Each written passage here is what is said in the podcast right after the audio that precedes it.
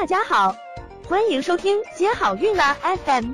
如果你正在准备孕育宝宝，却不知道怎么科学备孕，或者正和试管婴儿打交道，都可以来听听我们的好运大咖说。大咖说什么？